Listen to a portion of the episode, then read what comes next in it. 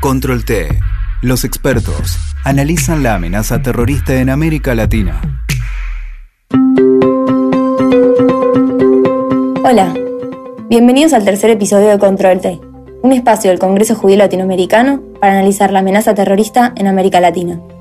En esta oportunidad tenemos el honor de presentar a Miguel Branfam, que desde 1998 hasta hace algunos meses fue representante legal de la Asociación Mutual Israelita Argentina, AMIA por sus siglas, en la causa AMIA, vinculada al atentado terrorista realizado a dicha institución el 18 de julio de 1994 en la Argentina. Miguel es un abogado especializado en Derecho Penal. Trabajó durante varios años en distintos tribunales del Fuero Criminal de Instrucción de la Capital Federal. También fue asesor de la Oficina de Anticorrupción del Ministerio de Justicia de la Nación. Cuenta también con diversos posgrados y exposiciones de temáticas como el terrorismo internacional, el Estado de Derecho y la independencia judicial. Bienvenido, Miguel, ¿cómo estás?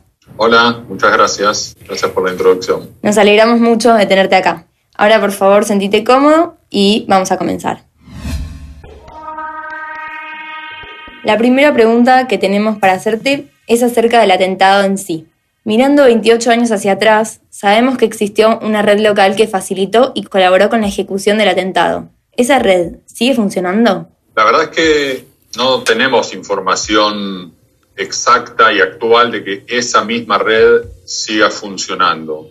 Seguramente aquellas personas que ayudaron a que se cometiera y se ejecutara el atentado, seguramente que ya no están, pero es posible que existan algunos mecanismos, algunos resortes vinculados más que nada con el Hezbollah, que sí está presente en la región. Eh, sabemos que en la zona de la Triple Frontera tiene una presencia muy fuerte, mm. que seguramente estén de algún modo todavía activos. Así que, de algún modo, la respuesta sería que, que sí. No podíamos dejar de preguntarte por un asunto que desde hace unas semanas está en el candelero y es la presencia del avión venezolano-iraní en suelo argentino. ¿Qué medidas consideras que se tendrían que haber tomado desde lo legal para clarificar esta situación? Inicialmente, no hay dudas de que no hubo una voluntad de parte del gobierno, al menos por las declaraciones de varios de sus funcionarios públicos, de, esclarecer rápidamente qué es lo que estaba pasando con este avión que presentó desde el vamos una serie enorme de irregularidades hasta que finalmente se confirmó la identidad del piloto, pertenece al, ala más dura de la Guardia Revolucionaria de Irán, una organización que para los Estados Unidos y, otros países es una organización terrorista, con lo cual deberían haberse tomado medidas, por ejemplo, para decir lo básico, el avión nunca debería haber entrado a nuestro territorio con esa tripulación y con todas las advertencias que ya tenían las autoridades, porque ahora parece estar bien claro que ya había eh, advertencias para que eh, no dejaran entrar al avión, como hizo Uruguay. Así que creo que la situación todavía, ahora tal vez profundizamos más en eso, pero todavía la situación sigue siendo confusa y hay muchas cosas que tienen que ser esclarecidas. Totalmente. Por otro lado, sabemos que el hecho de que el avión hubiera eh, hecho un vuelo anterior o una escala de varios días en Ciudad del Este, que es una ciudad cercana a la triple frontera, donde se sabe que hay una importante presencia de Hezbollah, vuelve a relacionar este hecho con el terrorismo. ¿Es posible un trabajo combinado de los países de la región para averiguar qué es lo que estuvo haciendo el avión? Posible debiera ser, pero tiene que haber voluntad política de todos los países. Por ejemplo, para citar un ejemplo, eh, y relativo a la zona de la triple frontera que vos mencionás, ese es un asentamiento donde Hezbollah ha ido creciendo muchísimo en las últimas décadas. Argentina declaró a Hezbollah como organización terrorista, Paraguay luego hizo lo propio y Brasil al día de hoy siguen sin designar a Hezbollah como organización terrorista. Por lo cual, no hay duda de que para una lucha efectiva contra el terrorismo los países de la región deben aunar esfuerzos, compartir información, alertarse mutuamente. Acá el sistema de alertas para la Argentina por lo menos falló, porque recibió las alertas y sin embargo el avión ingresó. Así que Ojalá que esto sirva al menos para despertar todas estas cuestiones que estaban latentes, que nosotros venimos reclamando hace tanto tiempo, y haga tomar conciencia a las autoridades de la importancia de compartir información y de trabajar en conjunto con todos los países. Algo que deja en claro todo este incidente con el avión venezolano-iraní es que aquello que estaba denunciado ya en la causa AMIA hace mucho tiempo, primero por el juez Galeano, después con mucha más profundidad y contundencia por el fiscal Nisman, hay una penetración ideológica y territorial por parte de Irán y de Hezbollah en toda la región de Latinoamérica. Eh, esto se viene denunciando hace mucho, es gravísimo. Para el atentado terrorista de la AMIA, Irán se valió de coberturas de empresas. Pareciera que acá hay un patrón similar, donde el avión y sus tripulantes aparecen tras la fachada de algunas empresas comerciales. Con lo cual, eh, lo que decía recién, eh, esto debería disparar todas las alarmas en materia de seguridad y prevención de hechos graves y de hechos de terrorismo y poner eh, a actuar de manera urgente y, coordinada a todas las autoridades. El Estado en su conjunto tiene que tomar este hecho como un incidente que no puede pasar por alto y que no puede pasar al olvido y tiene que tomarlo como una advertencia, porque sin duda esta gente estaba haciendo algo indebido. Eso está fuera de toda discusión. Todavía no se sabe qué es lo que estaban haciendo, qué es lo que hicieron. Todavía al momento en que estamos teniendo esta charla, tal vez con los días se sepa, pero no hay duda debido a todas las irregularidades que no estaban haciendo nada bueno y nada legítimo. Con lo cual creo que al mismo tiempo que es sumamente grave, no deja de ser una oportunidad para, para retomar el, buen camino en materia de seguridad eh, nacional y regional. Por otro lado, sabemos que en junio de 2011, Ahmad Baidi, ministro de Defensa de Irán en ese momento, vinculado al atentado a la AMIA, sobre quien pesa una orden de captura internacional, hizo una visita oficial a Bolivia. Si las circulares rojas de Interpol se hubieran hecho efectivas, ¿hubiera existido alguna forma de juzgar a los detenidos? Sí, sin duda. Eso es lo que seguimos anhelando, que algún día algunas de las personas que están requeridas por la justicia argentina, entre ellos Bajidi, a quien mencionaste, pero hay otros, incluso algunos que hoy ocupan cargos altos en el actual gobierno de Irán, que algún día sean detenidos en algún país, que luego sean extraditados a la Argentina y que ahí sí puedan ser juzgados. Aquí no se puede avanzar con el proceso penal y con el juzgamiento de una persona si no está presente, sometida al proceso. Entonces, efectivamente, si en aquella oportunidad lo hubieran detenido y lo hubieran extraditado a la Argentina, se lo podría haber juzgado. Siguiendo con el tema, queremos preguntarte por el memorándum de entendimiento Argentina-Irán, firmado en 2013, que aunque nunca entró en vigencia, porque fue declarado inconstitucional por el gobierno argentino en 2015, queremos saber qué significado tuvo la firma de ese documento. Bien, antes de, antes de o bueno, no antes, sino como parte de la respuesta tengo que decir que no, fue declarado inconstitucional por la Cámara Federal de Buenos Aires y, fue declarado inconstitucional a raíz de un planteo que hicieron la AMIA y la DAIA. y, que bueno, me tocó encabezar a mí como abogado en aquel momento. Eh, no fue el gobierno, fue la justicia argentina a raíz de una acción que llevamos adelante desde la AMI y la DAIA, la que declaró la inconstitucionalidad del memorándum. Finalmente no, no tuvo repercusiones legales, por suerte, y fundamentalmente no las tuvo por la acción que iniciamos la AMI y la DAIA, pero en aquel momento el significado fue, fue muy perjudicial para nuestro reclamo de justicia, porque por un lado estaba la Argentina reclamando, como sigue hoy en día, y decíamos recién, la detención internacional de un grupo de personas y por otro lado aparecía el gobierno firmando un, pacto con Irán que además era claramente eh, inconducente para, para, esclarecer el caso. Así que hoy creo que ya forma parte del pasado, fue un traspié más de entre tantísimos que ha tenido el desarrollo de la causa AMIA. Hoy ya no tiene significado, como decía, en aquel momento implicó un retroceso enorme para las expectativas que todavía teníamos de, encontrar, y que tenemos todavía, obviamente, de encontrar justicia. Ahora, yendo a otro tema que es el lamentable hecho de la muerte del fiscal Alberto Nisman, nos gustaría saber, nos resultaría muy interesante saber cuál consideras que es el vínculo entre estos dos hechos. La verdad es que yo no, no intervengo como abogado en el proceso judicial que se, que se puso en marcha por, el, por por la trágica muerte del, fiscal Alberto Nisman.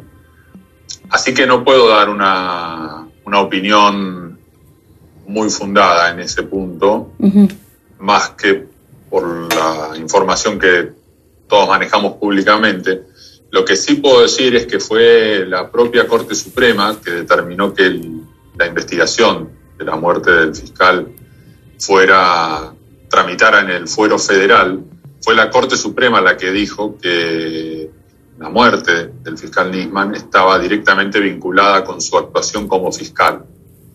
Así que ante un pronunciamiento de la Corte Suprema que dejó establecida esa conexión, no hay mucho para agregar. Creo que está claro para, para todos. Sí, totalmente.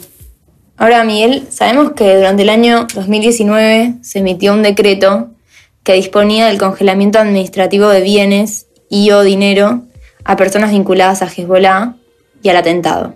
¿Cuál crees que es la consecuencia concreta de esta medida? La consecuencia eh, en, la práctica es, bueno, lo dice justamente la, propia descripción de la medida, congelar, eh, congelar quiere decir que no se pueden movilizar dinero o bienes registrables o activos financieros, o sea que es una imposibilidad para cierto grupo de gente de movilizar de un lugar a otro dinero. Pero después está la parte política, que quizás incluso es hasta más importante, eh, que es un mensaje muy fuerte y que debe ser respaldado con más acciones de parte del gobierno, de parte de las agencias que tienen que investigar a aquellas personas que se presume vinculadas con el terrorismo. Es un mensaje muy fuerte en tanto se les indica que, el Estado los va a perseguir, que el Estado los va a investigar y que el Estado cuando encuentre fundamentos va a poner en marcha los mecanismos legales para impedir que lleven adelante distintas acciones que no necesariamente tienen que ser directamente hechos de terrorismo, sino que pueden estar eh, sospechadas de estar vinculadas con el terrorismo. Entonces, para nosotros eso fue muy importante, fue la primera vez que se hizo, después esa medida se mantuvo, sigue vigente, como decía, como todo hecho político, necesita ser eh, reafirmado en el tiempo y complementado con, acciones, además, que demuestren que no fue solamente un, hecho para mostrarlo al público, sino que es realmente reflejo de, una voluntad del Estado de perseguir esos delitos. Así que para nosotros es algo importante y valioso. Ya acercándonos un poco al final de la entrevista, Queríamos consultarte por el estado de las fronteras en nuestra región con respecto a la infiltración de terroristas o personas relacionadas con Hezbollah.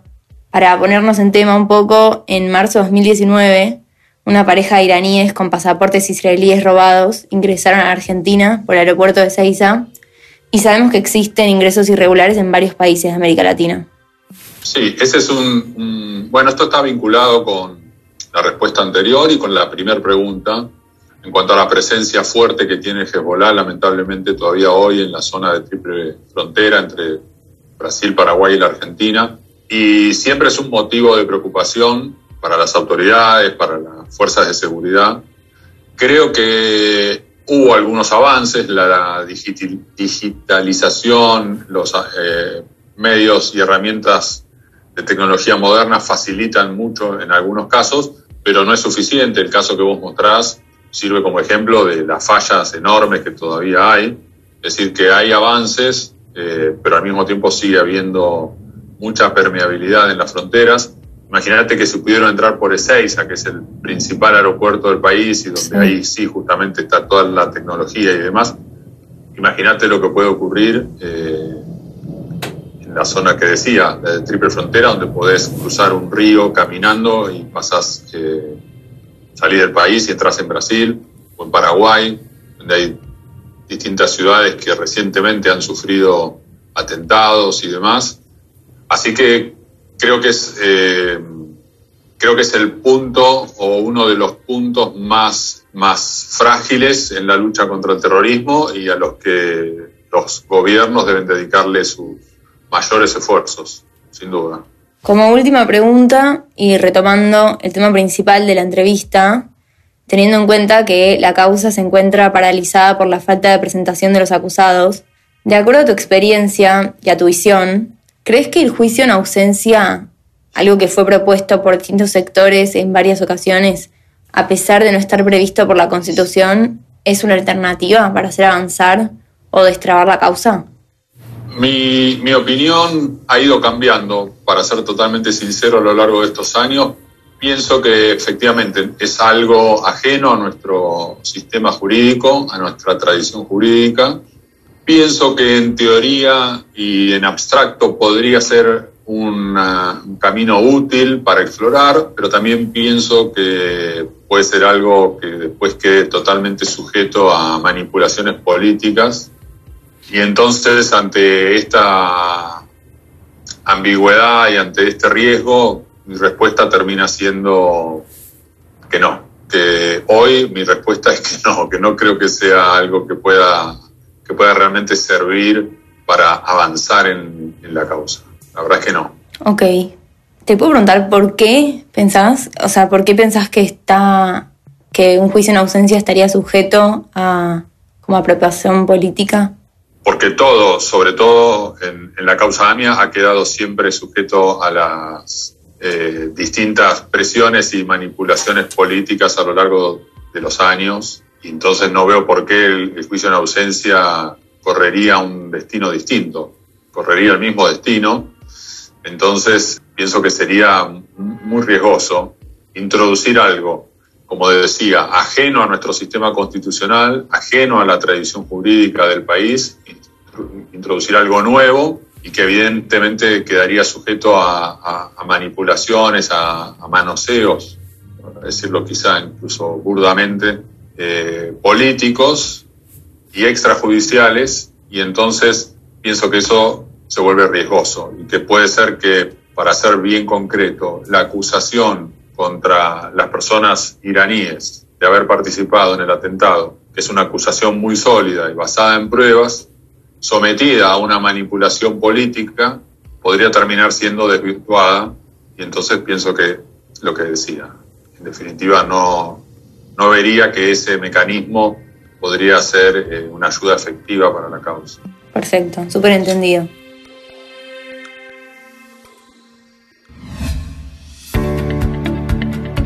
Muy bien, Miguel. Te agradecemos enormemente por bueno. tu tiempo. Es un gran honor tenerte acá y que puedas compartir con nosotros tu conocimiento en vistas especialmente al aniversario número 28 del atentado a la sede de la AMIA. Creemos que la justicia debe perseguirse hasta encontrar la verdad y que la memoria debe seguir viva y transmitirse a las generaciones siguientes. Bueno, muchas gracias a ustedes. Siempre es reconfortante que personas jóvenes como son ustedes muestren interés en, en este caso a pesar del transcurso del tiempo. Así que gracias por la invitación y por eh, dejarme participar en, en, esta charla. Muchas gracias. Muchas gracias y muchas gracias a todos por estar nuevamente escuchándonos. Esto fue una entrevista a Miguel Bronfam. Nos encontramos en el próximo episodio de Control T con más ideas, recursos e información sobre la presencia terrorista en América Latina.